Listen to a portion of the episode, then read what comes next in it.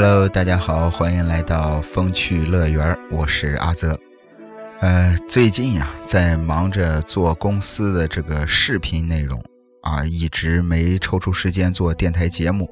今天周日啊，终于是早收工了一会儿，赶紧跑回家准备这期节目。呃，老是拖更啊，说实话，我心里确实也不舒服。有这个听友私信我说：“你啊。”干脆别叫这个嘴瓢小王子了，你改名叫拖更小鸽子吧。其实我知道他是在开玩笑啊，我也很希望并且很享受啊，咱们能像朋友一样说说闹闹、开开玩笑。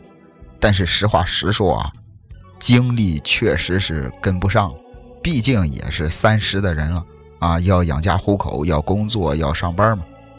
总之啊，呃，今后只要一有时间，我就更新节目。希望大家伙呢别着急，啊，稍微等等我。除此之外呢，今天其实是个很特别的日子，就在两年前的今天，我更新了电台的第一期节目《暗黑水浒》。后来因为这个音质不好啊，我把这个整个的暗黑系列全都下架，包括《暗黑水浒》啊，《暗黑三国》。暗黑金瓶梅，啊，后来承诺过大家的这个暗黑西游也一直是个坑，从来没填过。下架这个暗黑三国的时候，我也答应过大家，哎，等这个有时间一定重新整理录制。那今天我觉得是时候了。我记得很清楚啊，当初我更新暗黑三国的时候，电台只有一千来位粉丝。当时我媳妇儿还 还给我闹啊，还刺激我说：“就这么一千来个人，你讲什么呀？”不知道当初那些老朋友们现在有多少还在听我的节目。我是一个很念旧的人，今天开始更新《暗黑三国》，不光是纪念电台两周年啊，也是怀念一下那些我在低谷期间。啊，低谷时期支持我的老朋友，当然啊，如果你是咱们电台的新朋友，不妨也来听听这个系列。虽然没有鬼故事那么刺激啊，但也是别有一番滋味。嗯，要说这个三国，我觉得啊，这个每个喜欢历史或者文学的人都是绕不过去的。咱们先说说这段历史吧。把这段时期单拿出来，我觉得就算放在世界史上，那也是最浓墨重彩的一笔。期间的这些人也好啊，战役也好，都是后世难以匹及的。而且别说这个咱们中国人啊，就算是老外，也很少有不知道这段历史的。哎，每个人也都能说出几个三国里的人名。那么记录这段历史的文献。目前被大家熟知的就是陈寿写的《三国志》，啊，跟这个《史记》《汉书》《后汉书》啊并称为前四史。那么作者陈寿啊，巴西郡安汉县人士，也就是现在的四川南充，哎，也就是当年刘备地盘上的蜀国人。要说有意思的是啊，在《晋书》中记载。这个禁书啊，可不是不让看的书，是三国归晋的那个晋。主要记载的是早年间司马懿到这个刘裕废晋地，哎，以宋代晋这段时期的故事。晋书中就有一段记载：受父为马谡参军，素为诸葛亮所诛，受父亦作被困。说这个陈寿他爹啊，当年是马谡手下的一名参军。因为马谡失街亭，诸葛亮挥泪斩马谡的时候，陈寿他爸爸也跟着倒了霉。虽说没有治死罪，但也是落了个坤刑。所谓坤刑，就是让人把头发都给剃了。在古代讲究这个身体发肤受之父母，剪头发那可是大事儿曹操不是有一回这个行军途中下令啊，不许这个士兵们践踏农田。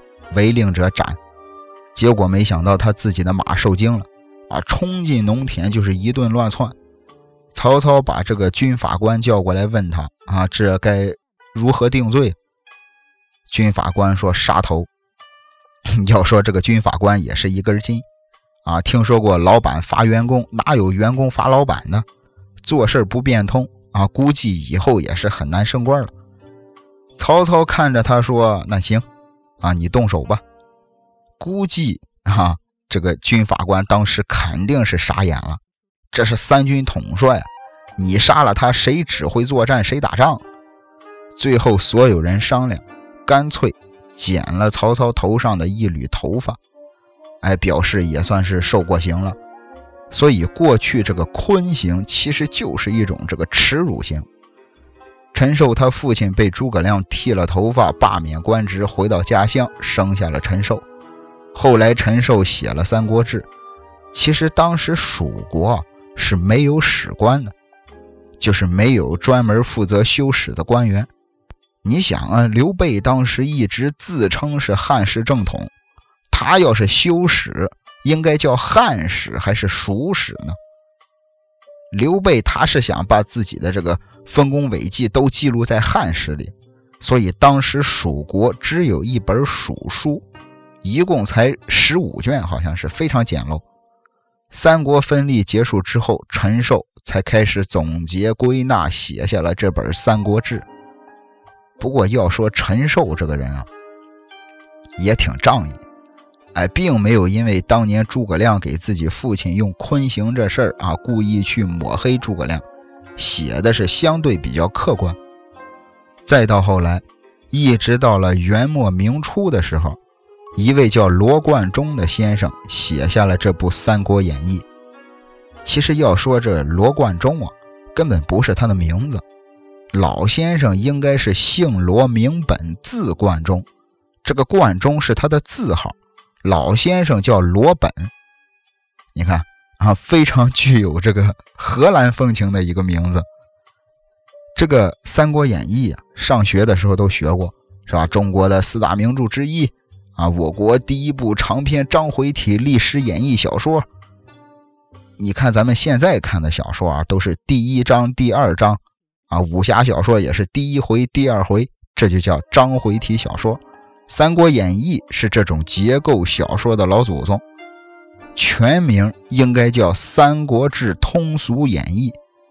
听名字就知道，它是在《三国志》的基础上吸取了很多民间的传说啊，戏曲话本撰写而成。其实说到这儿，我有一点自己的这个小感受。你像很多人啊，甭管是讲三国这段历史的也好，还是这个聊这个《三国演义》的也罢。大家都喜欢把《三国志》啊，把历史跟《三国演义》掺起来讲。讲历史的时候，有些地方可能比较乏味啊，加点这个《三国演义》的情节，感觉比较提神。可是讲这个《三国演义》的时候，为什么非要加进正史呢？我相信这个人家想了解正史的，直接就听，直接去听这个讲《三国志》的了。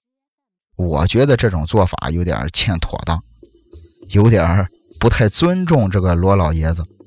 你想想，人家罗老爷子挑灯夜战了多少个日日夜夜，写了这么一本小说，而且人家一上来就明明白白的告诉你了，这是演绎，这不是真的。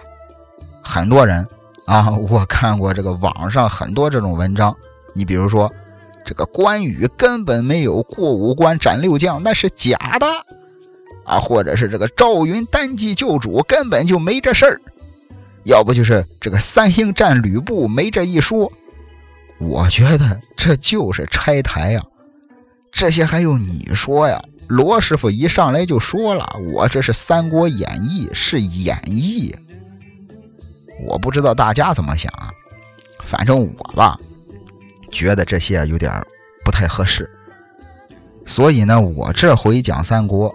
主要还是在《三国演义》这个世界里，哎，尽量少采用《三国志》里的东西。咱们可以把这个《三国演义》看成是《三国志》的一个平行宇宙。哎，咱们还是主要分析讨论《三国演义》里边的事儿。将来要是大家伙喜欢听点这个历史野史的故事的话，咱们可以单开一个节目专门讲历史。这句话是两年以前我在节目里说过的。说完这句话之后，后来咱们开了一个节目叫《情趣野史》，哎，漫画江户系列，也就是从这之后开始有的。那咱们继续啊，继续聊《三国演义》，全都是回忆啊！我在整理稿子的时候，满满的都是两年前的回忆。那这一期呢，时间啊可能会长一点啊，当然也不会耽误咱们聊正文的内容。其实。我一直在想，这个《三国演义》从哪儿开始讲呢？之前有很多这个老前辈啊啊，或者是一些这个其他的电台聊历史的，也有过很多版本啊。有第一回讲这个桃园三结义的，有第一回讲这个孟德献刀的。我这个人吧，不太喜欢跟别人一样，所以咱们开篇啊，先讲一个民间传说。对于这个传说的由来有很多说法，啊，有人说它的出处是一本叫这个《三国志平话》的书，成书比《三国演义》要早，但是呢，书里边这个错误太多，而且这个逻辑不严谨，文笔还不好，所以当年就没火起来。还有一种说法说这个小传说是过去啊从古代这些民间艺人啊说书先生那儿传下来的。口口相传，流传至今。但是我当初看这个故事的时候，是在冯梦龙的这个《御世名言》里。哎，反正别管他，别管他怎么来的啊，这个小故事呢还挺有意思。据说啊有好几个版本，可能有已经听过的朋友，听过也没事啊。您来听听我这个版本。故事呢发生在东汉灵帝时期。在四川的益州啊，有个天才叫司马茂。这小子从小就是神童，啊，博古通今，没有他不明白、不知道的事儿。可是呢，一直郁郁不得志，不太会这个人情世故，想考取功名呢，也不会给当官的送礼，只能是在乡间开了个小私塾，教一些这个小孩读书，日子呢。就这么一天天的过，一直到了司马茂五十岁的这一年，跟朋友们一块儿啊喝酒，多喝了几杯。等酒席散去之后，回想自己的这一生，哎，看自己这满腹经纶，学富五车，却没有用武之地，一个人啊开始从那儿怨天尤人。这个文人骚客怨天尤人啊，跟咱们老百姓不一样。咱们老百姓顶多就是骂两句衔接啊，然后倒头就睡觉。司马茂不行啊，感觉来了。此时此刻，他想吟诗一首，就写了一首怨词，其中有一句说：“我若做阎王，世事皆更正。”哎，光写还不行，写完了之后啊，他还给烧了。司马茂写完诗，骂了一通之后，心里是痛快了，趴在书桌上就睡着了。结果他睡着之后啊，赶上夜游神巡逻，看见他写的这个诗词了，尤其是最后一句“我若做阎王，世事皆更正”。一想这话说的不得体啊，这是拐着弯的骂阎王爷昏庸啊！干脆啊，我把这个事儿汇报一下吧。直接这个夜游神就上了天庭，告诉了玉皇大帝。玉皇大帝看着这首词之后呢，也是非常生气，啊，意思是你司马茂这不是诋毁公务员吗？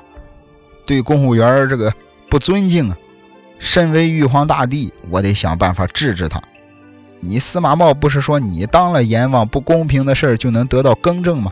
好，哎，那我就罚你去阴曹地府当一晚上的阎罗王。我让你来断断这世间冤案，于是当天就把司马茂的魂魄送到了阎王殿，让司马茂来审案，而且审理的呢还都是最难的汉高祖冤杀功臣案。这第一个来告状的就是兵仙韩信。韩信大家都知道，汉初三杰啊，韩信点兵多多益善。韩信说，意思是。我韩信辅佐汉祖打下了天地，结果刘邦这个老小子不但没给我记功，还把我爵位给贬了。他媳妇吕后跟萧何俩人暗算我，我是含冤而死三百多年了，请阎王爷明断。这个司马茂说：“听你这意思，人家说暗算就把你暗算了，你就没个军师武的？”韩信说：“有啊。”名叫蒯通，接着司马茂又叫人带上蒯通，说：“你是韩信的军师，你怎么不好好辅佐他，让他遭人暗算了？”蒯通说：“我辅佐了，他不听我的。当初他的这个势力很大，我就说让他跟这个刘邦、项羽一块来个三分天下，他不光没听，还说我是反叛，说我想造反。”哦。司马茂又问韩信：“你怎么不听你军师的献计？”韩信支支吾吾，意思是我之前啊遇到过一个算卦的，他说我能活到七十二岁，能这个功名善终，结果没想到三十二岁就死了。司马茂一听还有这么一出，好吧，再把这个算卦的押上来审审。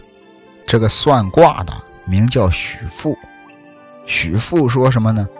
说我推算出来的结果，韩信确实是有七十二年的阳寿，但是这小子杀伐太重，杀的人太多了，他自然就会折寿。司马茂一琢磨也是，啊，别的不说，你想想，就光十面埋伏那一回，韩信杀尽楚军的百万士卒。折寿也是理所当然，但是韩韩信啊还是不服气，又说这个萧何跟吕后啊这个合谋设计的来害我。韩信当年推举我当这个大将军，我也是把他当亲哥们处。萧何这么对我，我韩信太寒心了。司马茂点点头，那行啊，再带萧何上堂。萧何来了就说：“说这个当年韩信呀是怀才不遇，高祖呢正是缺少能兵强将，于是我就推荐了韩信。这件事儿是双赢啊。但是后来啊，这个高祖皇帝的这个心就变了，觉得韩信既年轻又有本事，担心他谋反。再加上吕后在旁边煽风点火，我是被吕后逼的。”我也不想杀他。这边萧何刚说完，彭越也来了，说自己是这个有功无罪。刘邦当年去边疆打仗，吕后就把我叫到后宫喝酒，喝了几杯之后，非要跟我这个啊行周公之礼，我就是不从。这个毒妇就把我杀了之后炖成了肉酱，还冤枉我谋反。旁边英布。也说就是啊，啊，这个汉朝的江山都是我跟彭越和韩信我们仨人打下的，我是一点都没想着造反。吕后非说我要造反，还让我吃彭越的肉酱，我不吃啊，就让他把我头给砍了。说到这儿，司马茂算是捋明白了，合着就全是你刘邦跟吕后你这两口子造的孽。刘邦在旁边是低头不语。就在这个时候，外边进来了一名大壮汉，啊，不是别人，就是项羽。他说他也要告状，要告王毅、杨喜、夏光这个吕马童、吕胜、杨杨武这六个人。司马茂说：“杀你的人是韩信，是吧？你告人家六个什么意思？”项羽说：“我呀。”我当初是有眼不识真英雄，人家韩信弃我而去，投帮了刘邦，啊，这事儿我无话可说。后来我兵败垓下，那也是技不如人。但是这六个小兔崽子逼得我乌江自刎，然后他们把我这个尸体给尸解了，拿着我的胳膊腿去找这个刘邦领赏，而且最后还都是这个封侯拜将，我心里边不服。紧接着，什么樊哙啊、雍齿啊、丁固啊，这些人都跑上来喊冤，堂下就是乱成了一锅粥了。司马茂一拍惊堂，说：“好，哎，今天我就来给你们判个明明白白。先说这个韩信，你呀，精忠报国啊，汉家的天下有一半都是你打下的，下辈子转世投胎，姓曹名操，先当汉相，后当魏王。”刚好也是让你占汉家江山的一半又说这个刘邦啊，你小子不地道，你来世啊还入刘家门。你上辈子是皇帝，我也不委屈你。你下辈子继续当皇帝，立为献帝，其实就是汉献帝刘协。哎，让你整天害怕曹操，让你坐立不安。当皇帝也让你不舒坦。紧接着又看了看刘邦他媳妇儿吕后。哎，说你下辈子啊，继续给刘邦当皇后，不过呢，你要被曹操勒死在宫中，哎，以此来报长乐宫杀韩信之仇。说完，抬手一指萧何，说你呀，托生为杨修，当曹操的主簿，大富大贵，也算是让他报你上辈子举荐之恩。但是呢，最后也得死在曹操手上。因为上辈子是你骗人家去的长乐宫，也算是偿命了。至于这个九江王英布呢，你托生为东吴孙权，立为吴王，也可以享有一国的富贵。再看彭越，你这个人啊，很正直啊，下辈子你姓刘名备，刘备，哎，后为蜀国的皇帝，跟曹操、孙权三足鼎立于世。彭越一听，这个说实话有点不太高兴，觉得这个西蜀啊太偏僻了，有点不公平。司马懿说：“那没事你知道这个蒯通吧？韩信的大军师，我让他下辈子给你当军师，名叫诸葛亮，号卧龙。”然后又把这个许父叫过来，说：“这个给彭越说说，你看这位啊，会算卦。”啊，也是高手，来生转世为庞统，号凤雏，他帮着你取西川之地。不过这哥们儿啊，三十二岁就得死，他得跟韩信一般大。他上辈子算命没算准，也是个报应了。至于樊哙跟项羽，你们俩都有这个万夫不挡之勇。樊哙，你托生为张飞；项羽，你投胎成关羽。说这个丁固，你下辈子托生周瑜、项伯和雍齿，你俩都是这个背叛项羽的人，转世来生，一个改名颜良，一个改名文丑。关羽斩颜良、诛文丑，以泄前世之恨。最后不是还有这个吕马童那六个肢解狂魔吗？来生通通归于曹操部下。关羽过五关斩六将，一报前生乌江之仇。你看这个这个故事啊，我觉得有意思的地方在哪儿呢？他把这个汉朝的开始和这个汉朝的结束融合在了一起，而且还都是些非常牛逼的名人啊！一个小故事也引出了很多《三国演义》当中精彩的片段。你比如斩颜良、诛文丑。啊，过五关斩六将，它就像是一个电影的预告片一样。尤其是读过《三国演义》的人来看，那应该觉得更有意思。你像这个徐父啊，投胎成庞统，三十二岁死于落凤坡，作者还真就假模假样的把这个因果给对上了。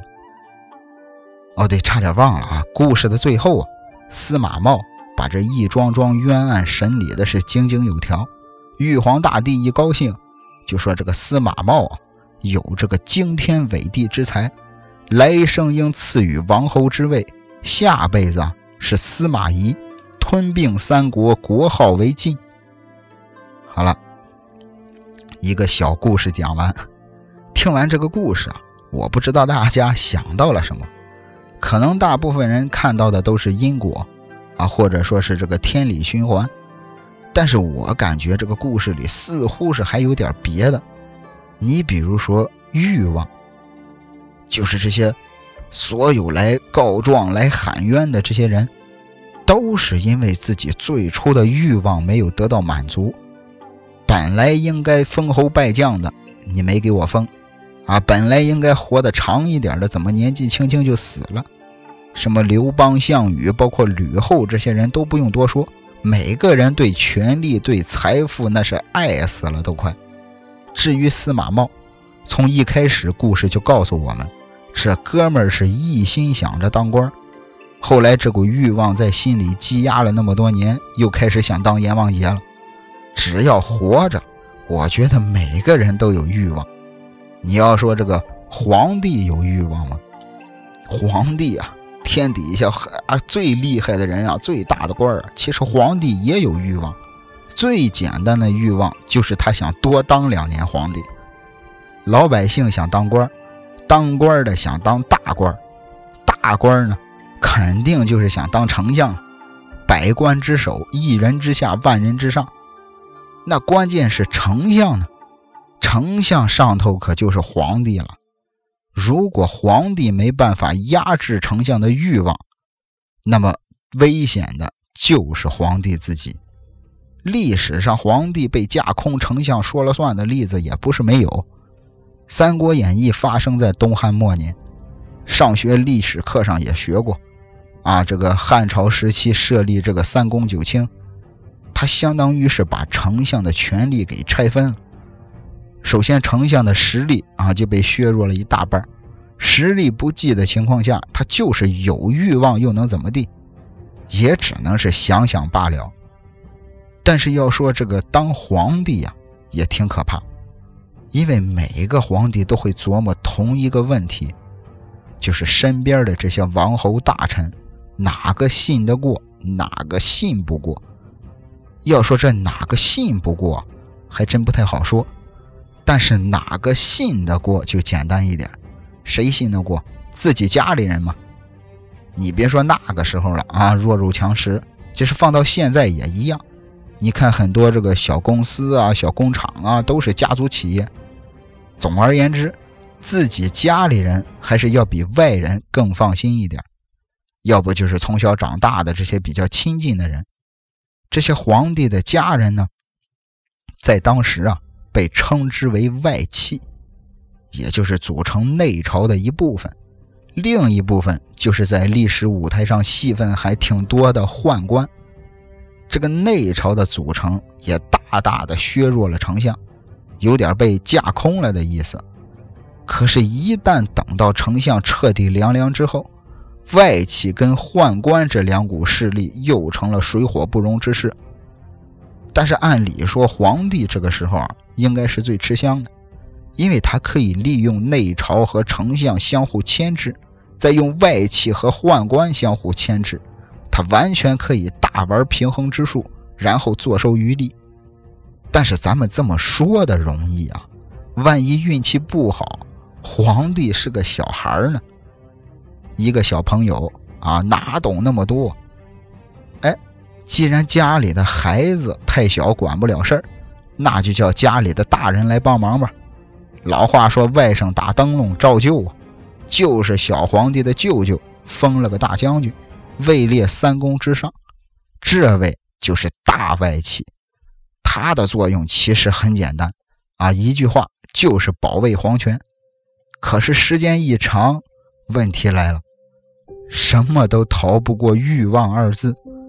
外戚家族的势力眼看着是日益庞大，严格来说，这比当年的丞相都过分。关键是小皇帝也一天天的长大了，有些事儿他想自己做主了，想削弱一些舅舅的权利。可是这个时候他能靠谁呢？丞相是不行了，啊，早就凉透了。唯一还能跟外戚家族拼一下的，就是宦官集团。其实要我说，皇帝这个策略是对的。你看啊，别管外戚势力再大，老大永远是皇帝，外戚永远是老二。哎，你再牛逼，你的功能是保护皇权，你不能凌驾皇权之上。那宦官就是老三。哎，最简单的一套战术，老大帮着老三干掉老二，然后老大再慢慢的调教老三。但是怕就怕老大没有调教老三，反而是大赏特赏，一顿加官进爵。跟着皇帝打舅舅的这些宦官是虽享土地之丰，超登公卿之位。宦官一下子就是牛逼的一塌糊涂。直到新的小皇帝登基，东汉这段时期的皇帝啊，从汉和帝刘肇开始，没有超过十八岁的。可是这个新的小皇帝早晚也会长大，也会娶妻生子啊。这个时候，妻子的兄弟又成了大将军，哎，又成了这个新的大外戚。这个新的外戚就是三国里的大将军何进。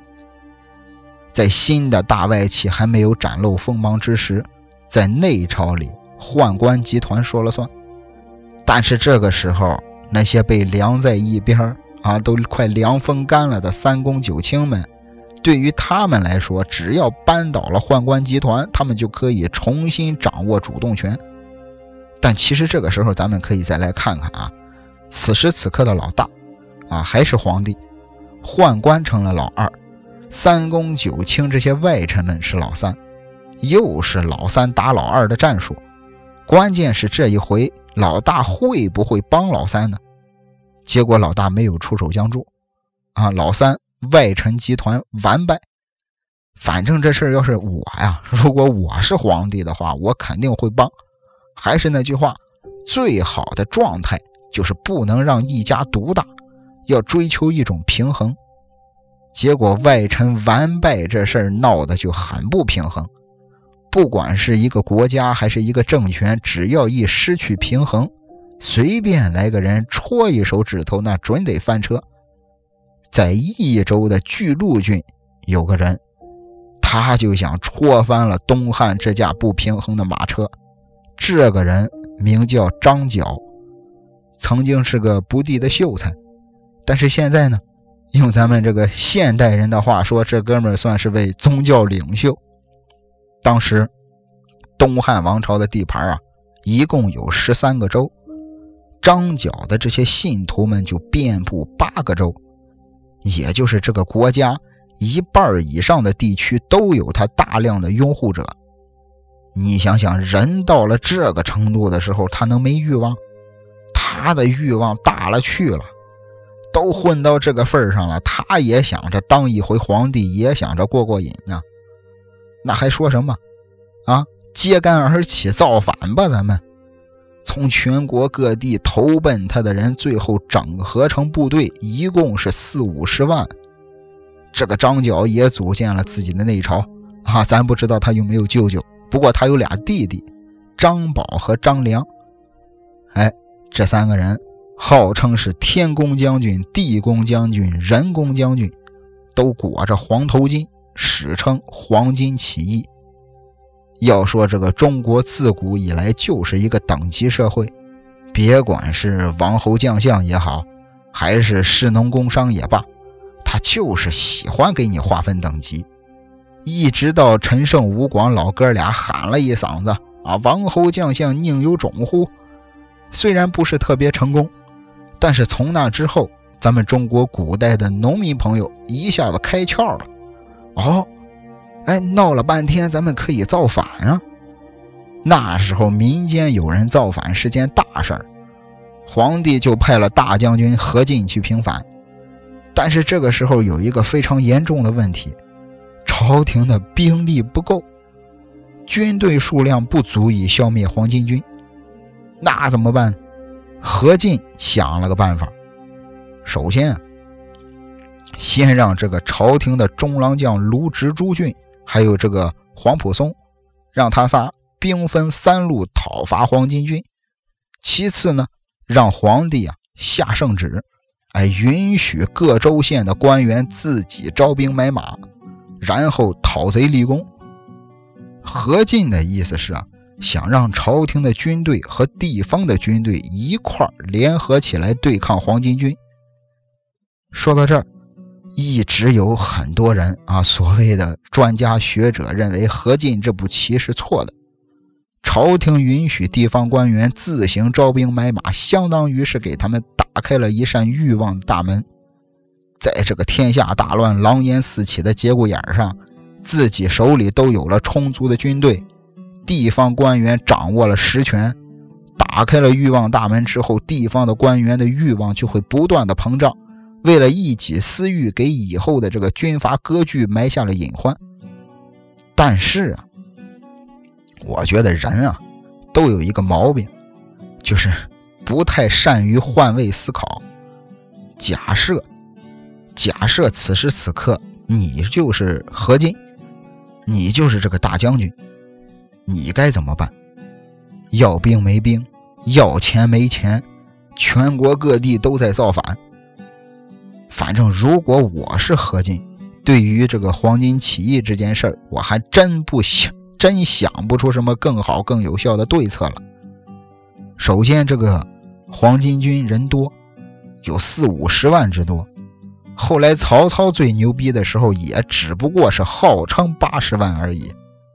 其次，黄巾军也有点这个遍地开花的意思了。所谓兵贵神速。在一个月之内，全国七州二十八郡都发生了战事。在短时间内，朝廷征召士兵，然后再训练他们。啊，等到新兵们能上战场了，根本来不及。最后，也是我认为最关键的，此时的何进，其实在朝堂里的这个根基很浅，一直都没有自家的班底。但是这一仗，何进是总指挥啊。他完全可以借黄巾起义这一仗组建自己的团队，哎，凡是想讨贼立功、升官发财的，肯定都会竭尽所能。何进这是借助地方官员们的欲望来保卫国家，而且这场战役里讨贼立功的有一大部分，后来都被何进给吸收了。所以何进这么做，于公于私都是见效最快的对策。再来看看黄巾军，其实要说他们最大的一个优势啊，就是人多。哎，至于那个战斗力，那是非常菜的。因为从一开始组建军队的时候就是农民啊，你想真正上过战场、有作战经验的士兵几乎没有。哎，你像咱往后会讲到这个后边卢植啊，用了五万人。就跟张角的十五万大军对峙了好半天。黄巾军不光缺少这个真正懂打仗、懂战略的将领，关键这个黄巾军的战略部署太过分散，基本上都是孤立行动。何进要做的只是逐个击破，所以这个黄巾起义被镇压是早晚的事儿。但是要说这个何进，打开的只是地方官员这些王侯贵族的欲望之门吗？还真不是，有些老百姓的欲望也被何进给勾起来了。谁呢？那就是刘备。要说这刘备啊，开局一双草鞋啊，所有装备都靠捡，到最后建国称帝，可见他绝非等闲之辈。刘备手底下两位结义兄弟关羽、张飞，兄弟三人看到了这个朝廷招募义兵的榜文，于是手拉着手来到了幽州，准备干一番大事业。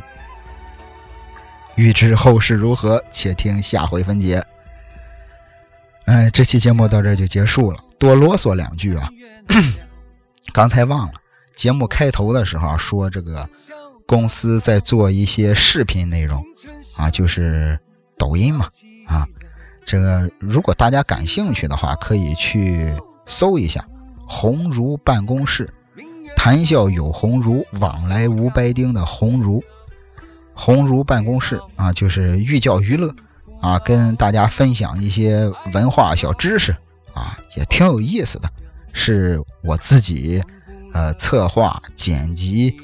啊，包括这个拍摄，全都是我自己一个人在做。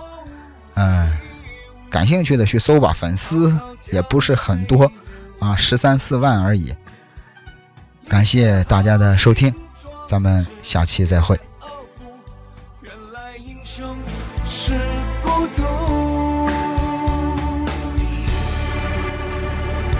笑，爱逍遥，情破晓，就爱到，仰天笑，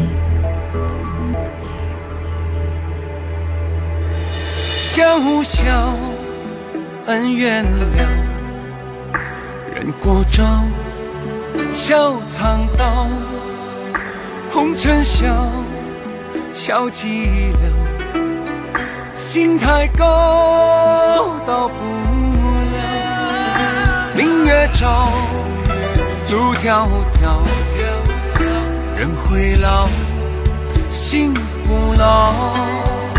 爱不到，放不掉，忘不了你的好。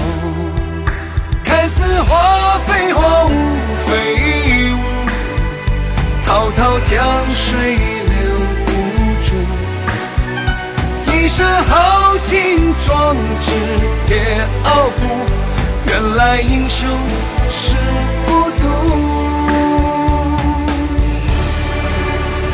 江湖笑，爱逍遥，情破晓，就爱动，仰天笑，却忘了，